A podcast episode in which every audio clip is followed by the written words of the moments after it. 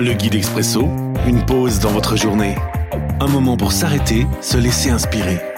Chaque jour, un court texte biblique, un commentaire et des pistes de réflexion.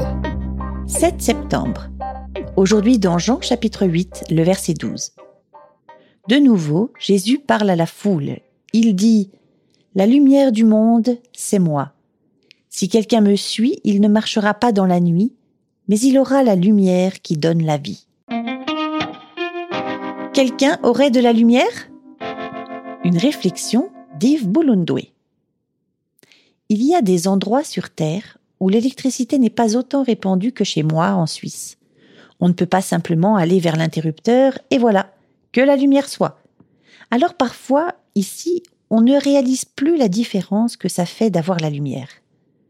Dans d'autres contextes, on comprend vite l'importance d'avoir la lumière et ceux qui en ont sont vite pris d'assaut par ceux qui n'en ont pas. Que ce soit pour trouver un objet, son chemin, ou simplement pour se sentir en sécurité, capable de voir ce qui se passe autour de soi. Jésus est la lumière, c'est une bonne nouvelle. Et cette nouvelle ne devrait pas être uniquement une bonne nouvelle personnelle. Comment puis-je permettre à d'autres d'avoir accès à la lumière qui est Jésus? Prière. Et si je prenais le temps de prier pour quelqu'un qui ne connaît pas Jésus? Dieu peut-il me donner des stratégies pour partager ma lumière avec elle ou lui? L'Expresso, un guide biblique accessible partout et en tout temps.